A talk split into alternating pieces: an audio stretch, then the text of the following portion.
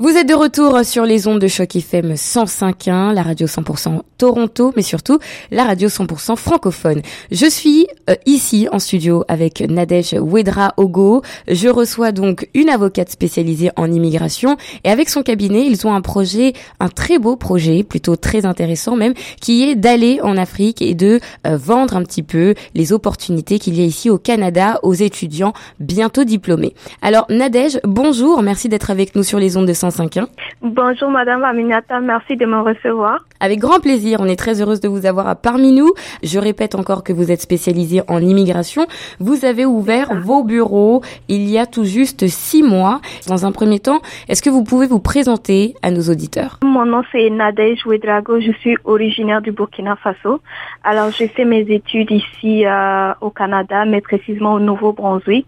Ensuite j'ai euh, immigré, d'abord j'ai fait sciences politiques, ensuite droit de l'immigration et j'ai immigré en Ontario euh, il y a trois ans à peu près. Et euh, comme vous l'avez précisé, on a ouvert le cabinet à euh, AOF Immigration Canada depuis à peu près six mois. Et on est situé au 5800 Under Ambler Drive, c'est proche de l'aéroport. Donc on fait tout type d'immigration, de, des étudiants aux réfugiés. Et comme vous l'avez mentionné, euh, on essaie d'aller en Afrique pour, euh, pour promouvoir aussi la beauté des études au Canada, de la vie au Canada, du travail au Canada. Pour les nouveaux arrivants, quels sont les services que vous proposez, par exemple, à ceux qui ont besoin de conseils? Il y a des étudiants qui, qui arrivent pour étudier après les études. Ils doivent demander, ils veulent demander la résidence permanente. Il y a aussi une catégorie qui est venue et qui veut faire immigrer leur famille, que ce soit pour les, les sponsoriser ou euh, faire venir des membres de leur famille. Donc, on essaie de, de les recevoir pour une consultation selon les cas et on essaie de, de les aider avec ça. En quoi un avocat en immigration peut aider quelqu'un? Je n'essaie pas juste de me concentrer sur les papiers. Euh, parce que la plupart c'est c'est comme ça c'est notre travail c'est de surtout c'est de diriger il faut que la personne prenne le bon programme qui va avec son cas Déjà, c'est ça la première étape. Il faut diriger la personne pour qu'elle prenne euh, le bon programme. Ensuite, si la personne veut nos services pour faire euh, l'application à sa place, on le fait aussi. Donc, il y a, plusieurs étapes. Euh, Maintenant, au-delà aussi de, de, de, la consultation, au-delà de l'application, il y a aussi le côté humain. Quand une personne arrive, que la personne soit en train d'arriver, elle est encore dans son pays d'origine, ou que la personne vient juste d'arriver, il faut comprendre que souvent c'est une grosse pression. Je sais parce que j'ai immigré à 19 ans au Canada. Et euh, surtout si tu parles pas la langue, ceux qui sont en Ontario, il y a des francophones qui, qui ne parlent pas anglais encore. Euh, il y a une grosse pression qui est là et souvent tu es complètement perdu. Tu sais pas. Alors on essaie aussi d'avoir des partenariats avec des services d'établissement. On essaie nous-mêmes aussi de les de les guider, que ce soit la recherche euh, d'emploi, que ce soit la recherche euh, de logement, avec aussi bien sûr l'aide des services d'établissement. On essaie vraiment de les guider parce que il y a toujours le côté humain et parce que je suis passée par là, je ne veux pas juste me concentrer sur le, le côté papier et euh, ok merci au revoir. Donc il y a un véritable suivi. Il y a un suivi. On essaie vraiment de faire un suivi. On essaie aussi d'avoir des, euh, des conversations. Si la personne a, souvent il y a des gens qui appellent euh, au-delà de la consultation, ils veulent juste être rassurés qu'ils vont pouvoir s'en sortir ici. Vous avez justement eu l'expérience d'immigrer ici à 19 ans, comme vous l'avez précisé euh, tout de suite. Est-ce que vous pouvez rappeler à nos auditeurs qui sont par exemple franco-ontariens et qui n'ont jamais euh, eu la possibilité d'immigrer à l'étranger, quelles sont les principales difficultés quand on arrive ici? Oh my God, il y en a beaucoup, mais um, généralement c'est la plupart, en tout cas ceux qui viennent à moi, comme comme je suis venue à mon âge, c'est surtout qu'on n'a jamais quitté véritablement le, pays, on n'a jamais quitté les parents. Donc tout ce qui semble euh, petit pour ceux qui vivent ici, c'est immense pour nous. Juste le fait, juste pour vous donner un exemple, ouvrir un compte en banque. Moi, je l'avais jamais fait. J'avais jamais eu de compte en banque à, pour moi. Et toutes ces petites choses-là sont, ça paraît vraiment difficile pour une personne qui arrive. Euh, aussi, c'est tu fais face à une culture différente de la tienne. si tu n'as jamais vraiment, euh, tu n'es jamais sorti euh, de l'Afrique, alors tu fais face à une culture vraiment différente. Il faut s'adapter. Et aussi, la langue est différente. La langue est différente. Qu'est-ce que vous voulez dire par là? Euh, Personnellement, je suis allée au Nouveau-Brunswick, donc c'est bilingue. Donc tout le monde ne parle pas non plus forcément le français. Il y a des gens qui parlent juste anglais. Donc il faut s'adapter vraiment. Il faut aussi, ça prend une adaptation, ça prend de l'aide. Mais Dieu merci, ce que j'ai remarqué au Canada, c'est que les gens sont très patients et ils sont très ouverts aussi. Euh, ils vont jamais se moquer de vous. Ils vont essayer au contraire de, de vous prendre sur leurs ailes et de vous aider. C'est ce que j'ai remarqué en venant ici. En tant qu'avocate spécialisée en immigration, vous avez eu plusieurs personnes qui se sont présentées à vous. Combien de temps en moyenne il faut vraiment pour s'installer convenablement dans un pays? Ben, je pense que ça dépend vraiment de la personnalité. Chaque personne est différente. Il y a des personnes qui ont besoin de plus de temps, comme vous le savez.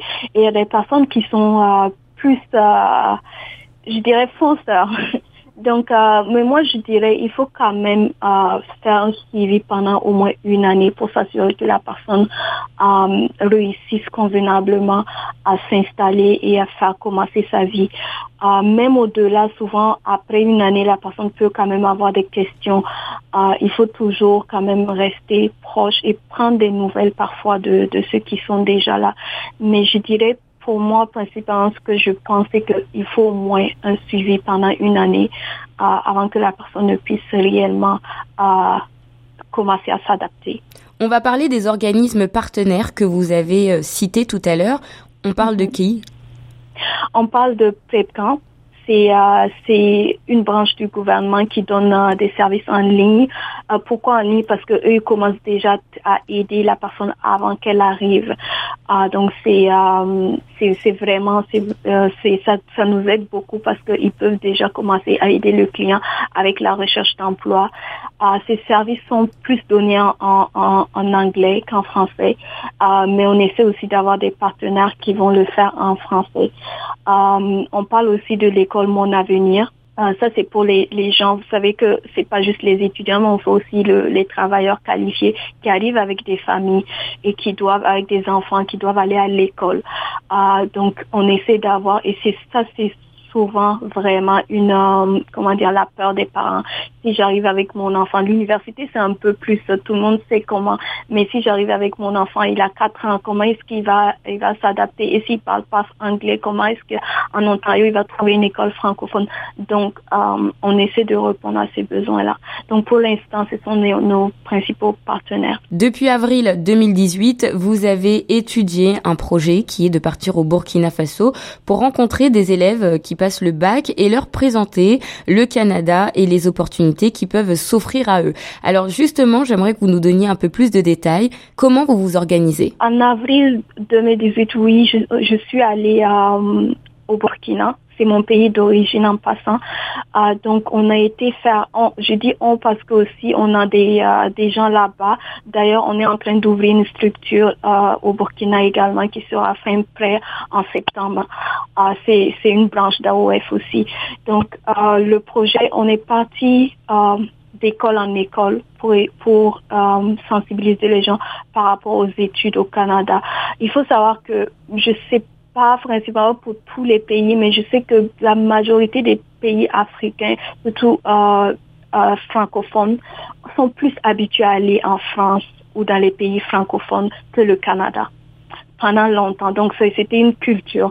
Donc, euh, maintenant que le Canada est en train de s'ouvrir et surtout les gens en sont en train de savoir que le Canada aussi est un pays francophones où ils peuvent étudier en français vivre et apprendre aussi l'anglais et tout ça. Donc, euh, on essaie de, de, de, leur montrer aussi c'est quoi le Canada. Est-ce que vous les confrontez à la réalité qui les attend ici au Canada? Est-ce que vous leur faites comprendre que les choses ne vont pas être faciles? Ah, déjà, je parle de mon de mon parcours personnel parce que euh, j'ai remarqué, euh, surtout en, en étant là-bas euh, la dernière fois, que la peur des parents, c'est que mon enfant ne vienne et je paye autant d'argent et que il finisse mal, il, il n'étudie pas, il vient, il se part. je dis toujours aux parents, non, l'enfant doit être bien encadré, oui, mais si l'enfant sait aussi tout ce qu'il peut avoir, les opportunités euh, qu'il peut avoir ici, il faut faire aussi confiance. Et euh, nous, c'est pour ça aussi à OEF, on essaie d'avoir un suivi pour, les enfants quand ils arrivent. Euh, sont plus des enfants, sont des jeunes adultes, mais on essaie quand même d'avoir un suivi pour qu'ils aient l'impression au moins d'avoir quelqu'un ici euh, à qui parler quand ils en ont besoin. Donc, euh, ce que j'ai remarqué, c'est cette peur que les parents avaient de, de payer tout ça et que l'enfant ne réussisse pas. Je dis aux parents, j'ai été dans le même cas que vos enfants. Je dis pas que j'ai réussi, mais j'ai pas mal tourné quand même. Et je pense que c'est possible. C'est possible de s'en sortir. C'est possible de de, de venir à un jeune âge et de s'en sortir si on le veut vraiment et si on a la tête sur les épaules. J'essaie de, de leur parler et je sais aussi de, de leur poser des questions. Quels sont, quels sont vos rêves? Qu'est-ce que vous voyez? Pourquoi vous voulez venir au Canada? Parce que la plupart ceux qui venaient euh, assister aux réunions, c'est ceux qui étaient intéressés à venir. Et pourquoi vous voulez venir au Canada? Alors justement, c'est la question que j'allais vous poser. Qu'est-ce que vous leur dites exactement? Parce que vous leur donnez quelque part envie, ils ont besoin de s'identifier quelque part. Alors vous, quand vous leur parlez un petit peu immigration, vous parlez de quel métier? Il y a cette peur, il y a cette peur. Même, même ceux qui, qui ne sont plus étudiants, qui ont travaillé pendant des années, ont cette peur-là de venir au Canada et de ne pas trouver du travail. Mais euh, vous-même qui êtes ici, vous savez, euh, j'ai quand même foi au Canada. J'ai, j'ai, euh, je dis pas que le travail est partout, il faut se battre. Et ça, c'est une chose que je leur rappelle. Vous n'allez pas venir et ramasser l'or par terre. Vous, allez devoir vous battre pour trouver votre place. Et vous allez devoir montrer aussi que ceux qui doivent vous employer, ils ont raison de vous employer. Parce que c'est compétitif, c'est un monde quand même compétitif. Il faut déjà, si vous venez, apprenez l'anglais. Vous êtes déjà bon en français, apprenez l'anglais. Euh, vous avez un atout souvent que les gens n'ont pas. Ils ont soit l'anglais, soit le français. Vous, vous pouvez avoir les deux. Donc, euh, déjà cultiver vos atouts. Et aussi, euh, malgré cette peur de ne pas avoir du travail, je leur, je leur fais comprendre que oui, ils vont devoir se battre, mais il y a une chance. Cette chance, c'est, c'est euh, peut-être, on va dire, c'est parce que je suis euh, spécialisée en immigration, je vends le Canada. Non. Euh, la chance que j'ai eue au Canada, que je pense pas que j'aurais eu dans un autre pays, c'est l'histoire de ne pas, ils tiennent pas compte de votre couleur, de votre euh, que vous soyez femme, homme, euh, je sais pas de vos origines. Ce n'est pas la première chose qu'ils regardent. Et ça, je, dirais que c'est une chance. Il faut déjà qu'on vous donne la chance pour prouver que vous valez quelque chose. Et ça, c'est la chance que j'ai remarqué que les Canadiens donnent beaucoup euh, aux immigrants. Euh, te donner aussi ta place, respecter qui tu es. Euh, donc ça, c'est vraiment quelque chose qui les rassure quand je leur parle de ça, parce que la peur, c'est de venir et de, de se faire, d'avoir beaucoup de discrimination. Ah, Est-ce que je vais avoir du travail par rapport à ceci, par rapport à cela, par rapport à ma couleur? Oui, ils sont assez ouverts. Je dirais que je, je, je pense que le Canada est vraiment ouvert comme pays. Vous avez un autre projet également, vous, celui de se rendre au Sénégal peut-être en 2019, en tout cas à l'horizon 2019, et il y a également d'autres pays que vous avez listés. Alors vous allez pouvoir nous les présenter nous, et pourquoi le Sénégal en deuxième destination? Alors j'ai tellement de projets. Euh, mais je pense qu'il faut que je sois un peu euh, focus sur certains projets. Donc le projet, euh, en effet, 2019, euh, j'aimerais beaucoup que ce soit l'année du Sénégal. Pourquoi? Parce que j'ai remarqué qu'on a beaucoup de clients qui nous viennent du Sénégal, qui qui nous contactent aussi du Sénégal. On a un recruteur là-bas qui fait un, un bon travail, c'est vrai. mais j'ai remarqué aussi que les clients sont vraiment intéressés. Ce sont des gens battants j'ai remarqué.